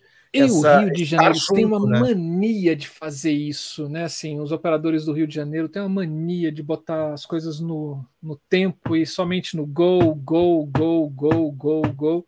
Nesse sentido, perde essa delicadeza na qual Exato, é. vem da criação sua para esse espetáculo. Não estou dizendo que isso aconteceu nesse espetáculo, mas é, é uma impressão que me dá. Uhum. E depois que tudo isso, você começa a. Depois que você tem todas essas ideias, essas elaborações, a concretização dessa luz efetivamente enquanto papel, você utiliza, você utiliza algum tipo de é, programa, algum tipo de formas para você é, registrar esses, esses mapas, esses planos, para que depois isso Esse, você possa levar? Luz, antigamente eu, eu, usava o CorelDRAW, onde eu tinha o gabarito uhum. né, do, dos refletores, que foi uma coisa assim que se popularizou bastante aqui no Sul. E, mas atualmente eu tenho usado o LX Fria, não sei se vocês conhecem. Uh! Adoro. É, eu Adoro. uso bastante, porque eu acho que tem, tem um, os gabaritos são muito bonitos, né? As figuras uhum. são muito fidedignas com, com a empresa, o ETC parece, o ETC, né? É, mas não uso, tem gente que usa o, o que foi feito em Campinas, como é que é o... Labilux. O Labilux. O Labilux e tal, com interface e tal, eu não... Confesso que nunca peguei. Uhum. Tive uma vez, assim, fez uns desenhinhos e uh, não, não utilizo, e aí sim gravo uh, a luz, procuro gravar ela, mas normalmente, se o espetáculo requer estar tá trabalhando no sub, eu, eu opto por isso e não coloco o uhum. tempo na cena e deixo, deixo na mão do, do operador. Sim.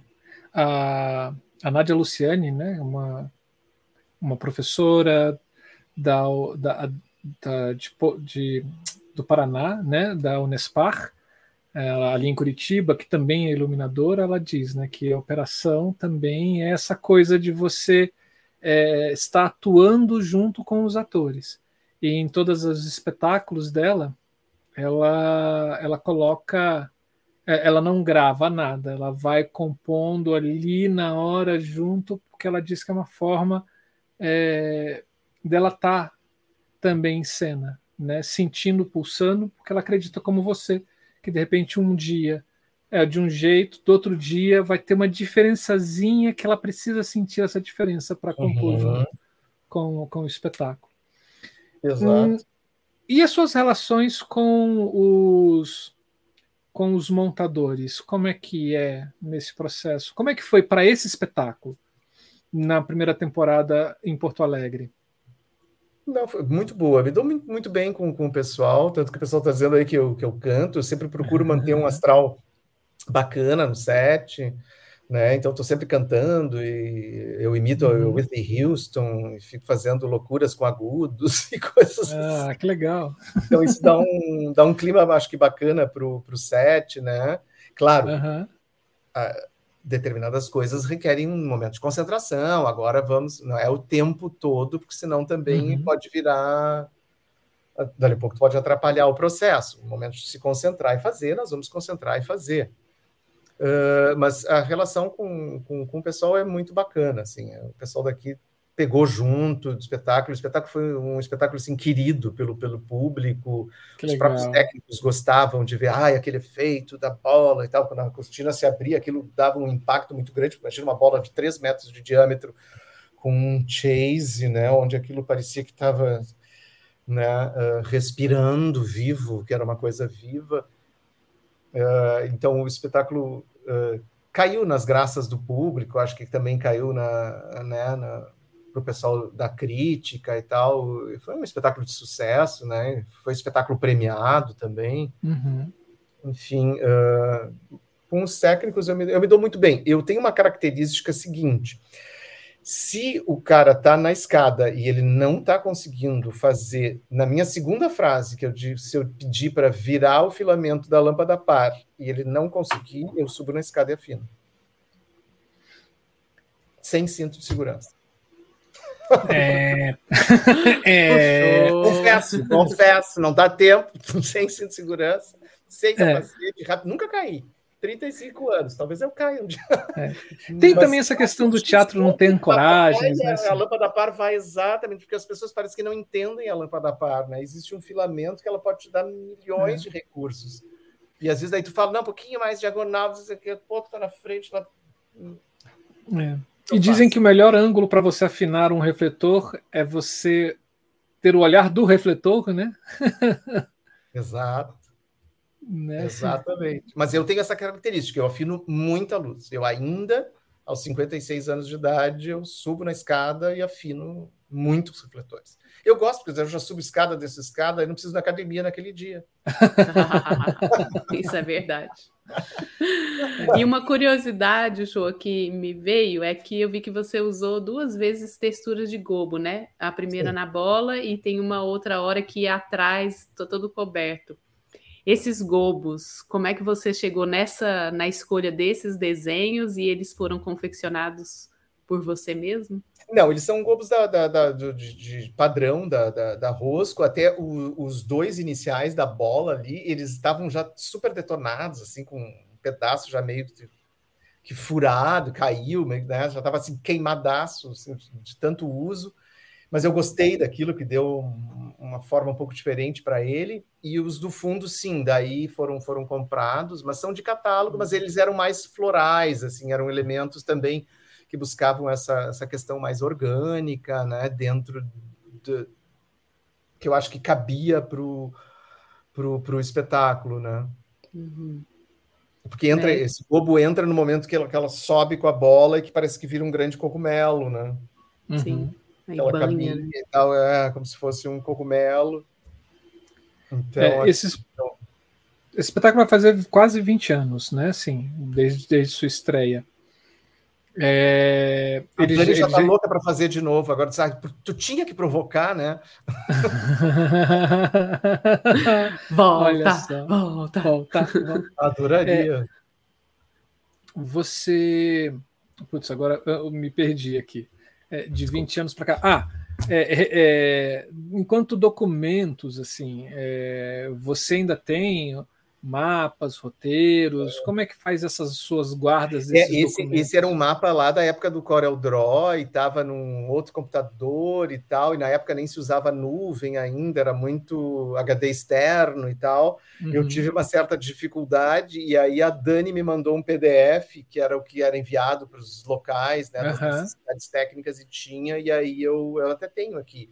Mostra para gente. Além desse fundo, uh, cenográfico branco, a gente utilizava o ciclorama atrás. Então, eu tinha uma bateria de sete lights entre âmbar, eram oito sete lights em âmbar, oito sete lights em azul 79, onde eu tinha, porque como ele é todo. Uh, são riscos né, de uhum. intervalos entre a, a o, do, do, cenário, eu, consegui, eu conseguia, iluminando o ciclorama atrás, essas, essas ranhuras muito desenhadas, né, que em determinadas transições ficava só isso né, desse espaço quase totalmente em contraluz, invisível, porque eu cobria bem lá os, os artefatos uhum. com, a, a, bambolina, né? Então dava um, um efeito assim de fundo muito bacana.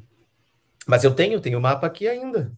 Mostra pra gente. Uma apresentaçãozinha aqui. Deixa eu ver. Arquivo de vídeo, não. Compartilhar tela. E, e uh, o Alexandre Fávero te mandou um abraço. Querido Fávero, o Fávero, vocês já entrevistaram o Fávero? Já.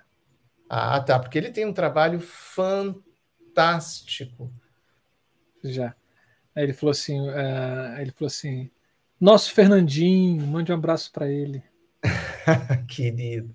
Nossa, ele tem um trabalho e ele tem, ele tem um trabalho também que ele fez bastante com que ele tem uma bola onde ele trabalhava, né, com as uh, de dentro para fora, de fora para dentro, com com texturas e, enfim, e todas as projeções que ele uhum. faz, né?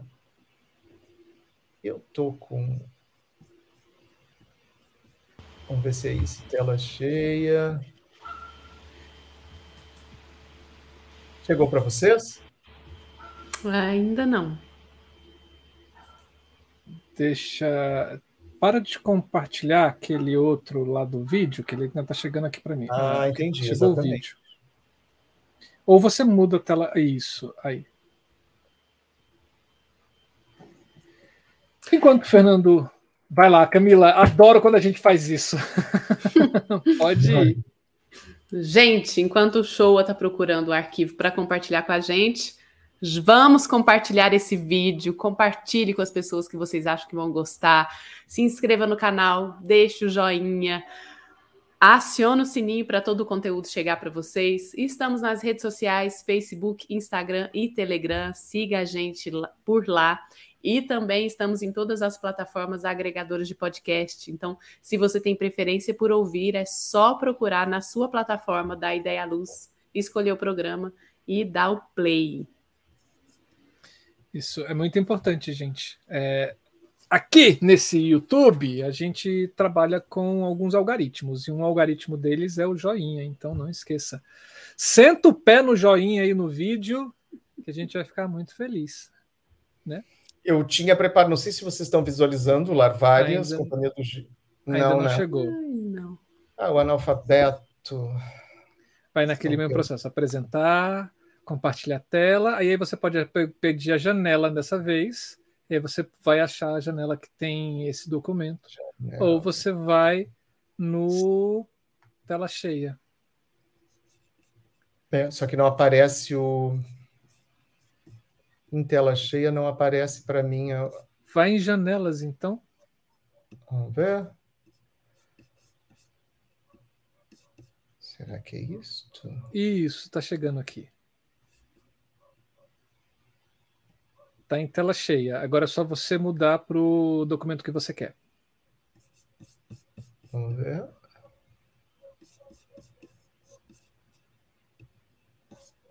Vamos um. Ai, quase. Larvárias. Não. O tá app no... StreamYard está compartilhando uma janela. É, você compartilhou a janela do StreamYard. Você tem que compartilhar a janela do. É, não aparece. Eu estou com um Mac agora aqui. É, então você vai fazer assim, ó. ó. É, para de compartilhar ele. Okay. Vai lá em apresentar. Apresentar. Compartilhar tela. Certo. Vai em janela. Aí vão ter todas as janelas abertas no seu Mac. E aí vai ter o do StreamYard, deve ter o WhatsApp, deve ter outras coisas. Procura o, aonde está esse documento lá várias que você tem. É, não aparece para mim. Ele está aberto? Está aberto. É um Keynote, na verdade. Hum... Que loucura. Já vou botar no plano aqui. Será que reproduzir? É, gente. É um keynote. Poxa vida, eu não, não. tenho Apple, não posso ajudar é. vocês. Ele está aberto. É, JT, né? Se a pessoa não sabe usar.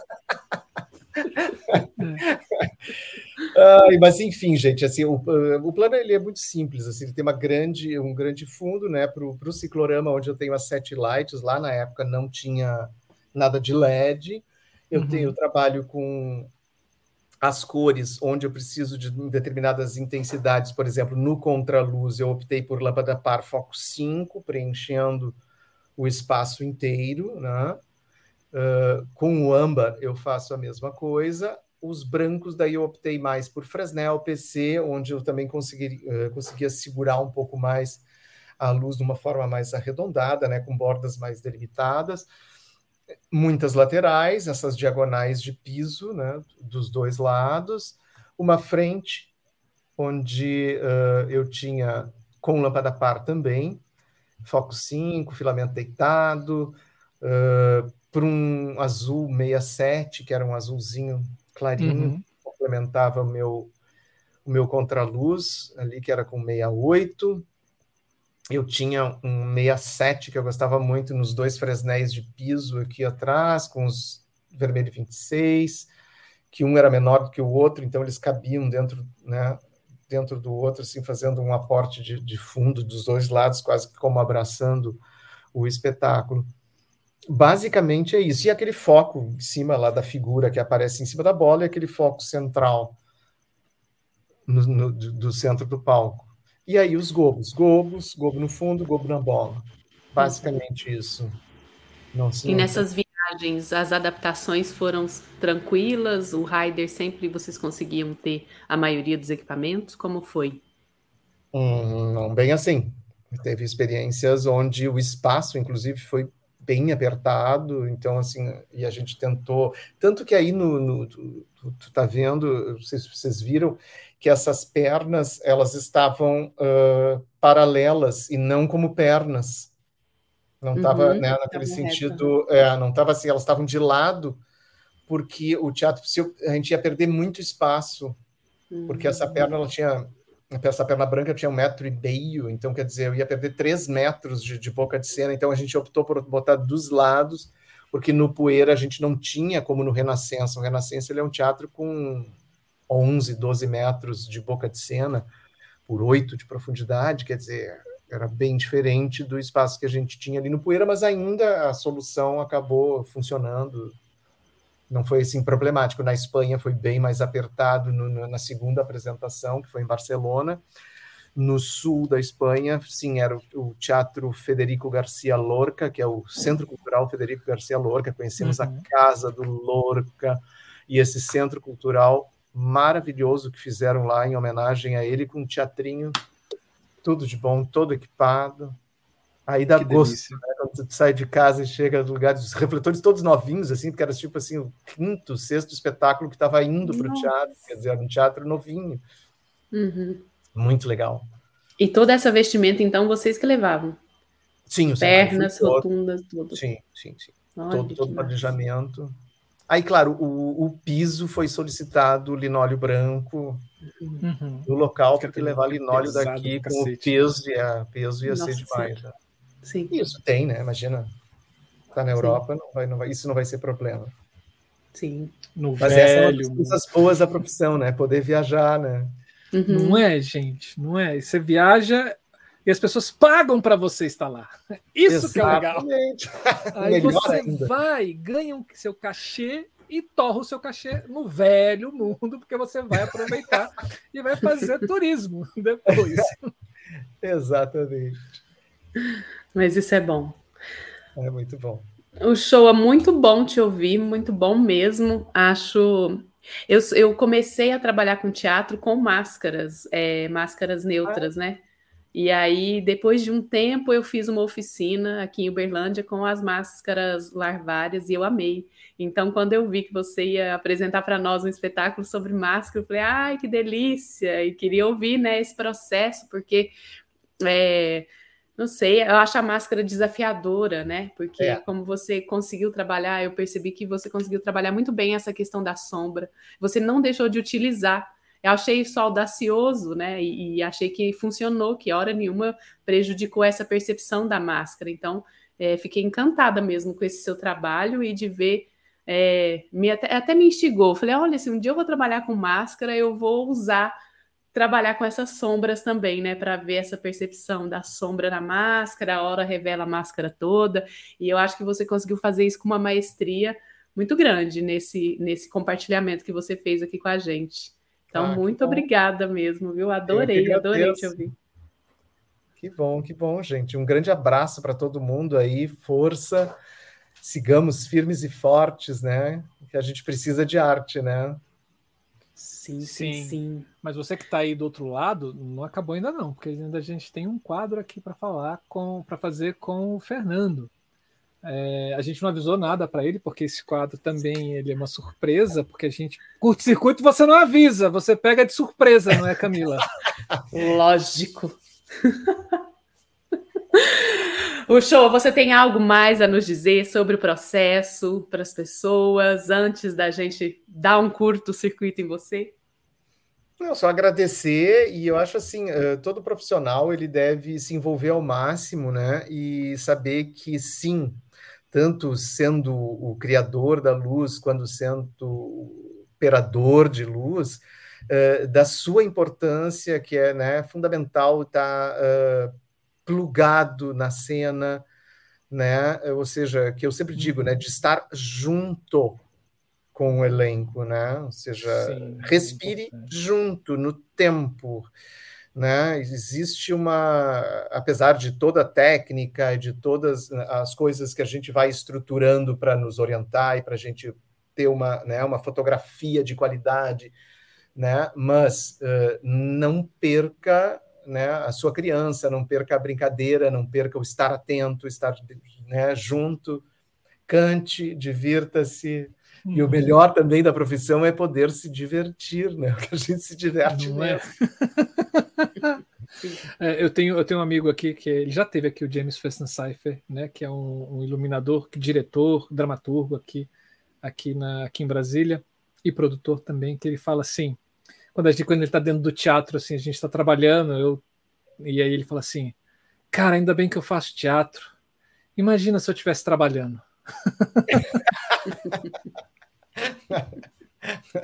é, porque é isso, né? Trabalhar a criação, você entra em outro estado que vai além do que esse capitalismo selvagem impõe Exato. a gente, sobrevivência por míseros trocados para pagar boleto para outras pessoas ficarem ricas. Exatamente. E a gente, quando opta por isso, normalmente está uhum. numa fase, uh, tipo assim, mais novinho, né? Uhum. E aí tu ouve aquilo, tá, mas tu vai viver como disso? Eu vou, já respondi, eu vou viver de luz. Já tô com 56, não tá ruim, tá, tá, tá legal. É. né? Bem gente. Não é? Tem esperanças. É, eu tenho uma coisa que eu sempre digo: uh, faça um pouquinho mais do que aquilo que você foi chamado para fazer. Uhum. Eu acho que é uma coisa que, que, que leva a, a, pensar de que, ah, tá, tu, sabe, poxa, tu, tu vê lá, lá tem uma, uma, perna colocada, a perna tá toda torta lá no canto, tá tudo organizadinho, tem uma lá. Ah, mas não é meu trabalho, isso é do cenógrafo, isso é do cenotécnico. Não, vai lá, desce lá no palco, arruma a perna, bota um contra, sei lá, sabe, dá o, dá o toquezinho, não deixa assim. É, esse pensamento é do velho mundo. Toda né? a minha carreira, e eu comecei operando à luz dos outros, uh, o que eu acho que foi notado era exatamente esse meu envolvimento e esse meu doar-se para as obras, de, sabe, não deixar por isso mesmo, apesar das, né, da, muitas vezes das condições não serem as ideais, e de estar junto e vamos lá, e, sabe, e fazer o melhor, né? Uhum. Uhum. Sim. Muito bom. Muito bom. Vamos para o nosso curto circuito, Fernando. Uau. Showa. Preparado? Bom, tem que explicar para oh. ele, né, Camilo, o que é o curto-circuito, né? vamos lá. Não. Fernando, assim, não, vamos deixar, senão, senão é, não, vai, vai, que ele infarta aqui, a gente vai ter que dar. Eu já tem uma certa idade. Bom, para você que também está aí do outro lado, o momento curto-circuito é quando a gente enche o Fernando de perguntas. São 10 perguntas que a gente precisa que ele responda sem pensar. Que venha aquele primeiro pensamento e ele, bah, na lata, como se estivesse tomando um curto-circuito a cada, Uau. a cada pergunta. É um momento muito mais descontraído aqui no nosso momento, no nosso programa Criação para a gente terminar com a vibe lá em cima. Preparado? Tá Tirou as botas de plásticos e as luvas de proteção, porque agora. Vamos lá, Camila? Estou aqui preparado aqui, sim. Pode deixar comigo. Também. Então, então, pessoas, vamos lá. Esse é o momento curto-circuito com o nosso querido Fernando Ochoa.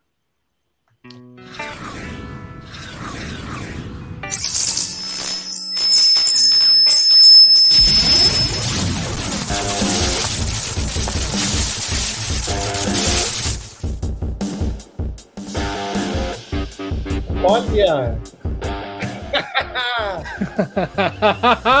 Pensou que o negócio não vai. Aqui, aqui o negócio é profissional, cara. Vocês me pagam.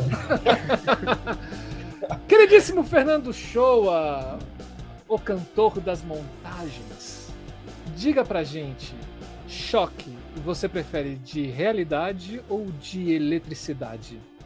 De realidade. Muito bom. Morro de medo de eletricidade. Morro de Blackout, você já usou fora do roteiro? Já. Muito bom. É, responda pra gente, por favor. Capture, Wizwig ou Folha 4? Folha 4. yes. yes. O Showa. Luz verde. Quando usar? Raramente. Eu tenho problema com verde. Olha, a gente vai fazer um compilado sobre essas respostas aqui, porque. Olha só. É... Fernando O Ochoa, no meio da montagem, cai da vara de luz um elipsoidal da Telem. Quem você gostaria que tivesse embaixo? O Bozo. Não sei o que ele estaria fazendo ali, mas ele não deve ir a teatro. Desculpa a sinceridade. É que tem pessoas que não merecem nenhuma consideração. Ele é quase unânime aqui Fazer nessa resposta. Né? Ele é quase unânime. Ai, qual recado você mandaria para Thomas Edison? Muito obrigado. Muito bom. Para você, em uma palavra, LED é? Uma saída. Olha. De emergência, pelo amor de Deus. Mas isso eu confesso, eu confesso para vocês, eu tenho usado bem menos filtros e tenho usado bastante LED. Hum, É. I hate. Mas tá bom, ok. o Agora, circuito é seu. um, um le- um- um LED ETC é tudo de bom, né? Você conhece É. os elipsoidais, aqueles Uhum. as dimmerzinhos? Não. Nossa, parece incandescente, tu fica, hã? Os caras conseguiram? Sim. E nós temos Traba- um Alegre equipadinho com esses, Oh, com esses elipsos. Nossa. Oxe. Me leva para aí. Quero, quero apresentar nesse teatro. Teatro Unicinos, é bem bacana. Bom saber. Fernando Showa, trabalha por amor ou por dinheiro? Primeiro por amor, mas legal que vem o Dindim também, né? Com Sim. certeza. Ó, mestre Fernando, diante da sua sapiência de anos, séculos de estrada na iluminação, por favor nos responda. O final de todo artista é ir pra luz? Eu acho que sim. Acho que iremos todos para a luz. Vá para a luz, Caroline. E pra gente finalizar, qual que é o seu sonho com a iluminação?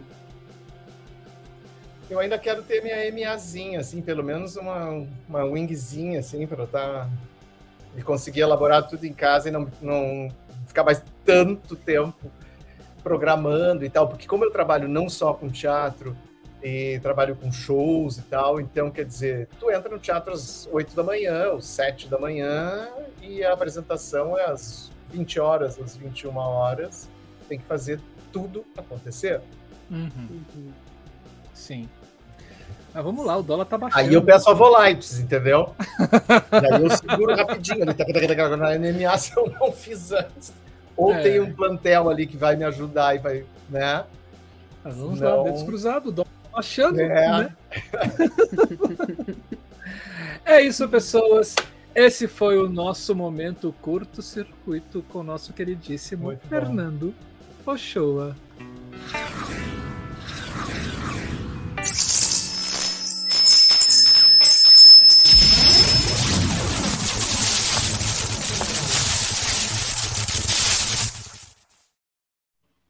Parabéns vendo? pela vinheta, ficou ótimo. Todas as cores. Ah, que maravilha. Adoro, cara, assim, eu com o negócio na mão, assim, ops. ops. Ah, Fernando, muitíssimo obrigado, cara. Obrigado, assim, queridos. o bate-papo foi muito bom. Bom trazer pessoas para cá com essa generosidade e com essa demonstração de amor e carinho pelo que faz, né? Principalmente na nossa área de iluminação. Muitíssimo obrigado. Eu que agradeço, gente. Muito, muito legal. Camila, Marcelo, pessoal em casa aí. Um grande abraço, luz, muita arte para nós, que é o que a gente precisa para esse país, né? Sim. Sim, sim. sim. E minha gente, todo final do programa Criação, a gente termina com uma frase. E agora, né, como várias pessoas maravilhosas já passaram por aqui uhum. e são tantos dizeres maravilhosos, a gente sempre termina com uma frase que é dessas pessoas que passaram por aqui. E a frase de hoje, muito é, banhada por ela, pela nossa conversa, é a seguinte: O palco é um enorme bloco de sombras esculpido pela luz que revela o tempo, o vazio e o corpo, que é da Yara Souza. Ah, que legal. Nossa queridíssima né? Yara, professora Sim. lá do Pará. Muito bom. É isso, pessoas. Esse foi o primeiro programa dessa nossa quarta temporada que está surgindo, porque nós completamos três anos na, na, semana passada. Né? Tem um vídeo muito legal. Você que não assistiu, vai lá, assista. É, a gente conversou com neurologia, com neurocientista falando sobre como o cérebro interpreta vamos dizer assim. Depois a gente descobriu que não, né? A luz e a arte vale muito a pena assistir. Fique lá. Espero que você esteja assistindo esse vídeo em 2050, porque a gente já vai estar completando muitos mais anos do que o nosso terceiro e vai ser muito legal isso. Então, fica lá, tá na nossa playlist, fique à vontade. Fernando, muitíssimo obrigado mais uma vez por você ter iniciado essa nossa quarta temporada. Pessoas, quer conhecer um pouquinho mais sobre o trabalho do Fernando Ochoa? Você tem arroba Fernando Ochoa, é Fernando S, né? É, eu sou Schneider também. Schneider Ochoa. Fernando S. Ochoa no Instagram. E ele também tem um blog, procure lá blog do Fernando Ochoa, e ele também tem um site também falando um pouco do trabalho dele.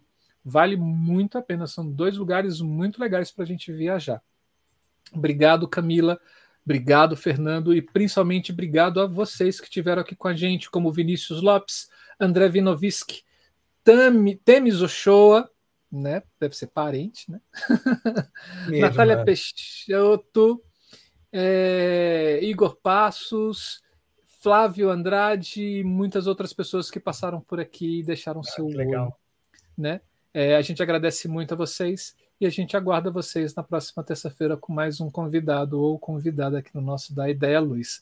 Muitíssimo obrigado. E esse foi o nosso mais um, o primeiro da quarta temporada da Ideia Luz Criação. Beijo, queijos e até terça-feira que vem. Tchau, tchau. Tchau, pessoas. Tchau, tchau.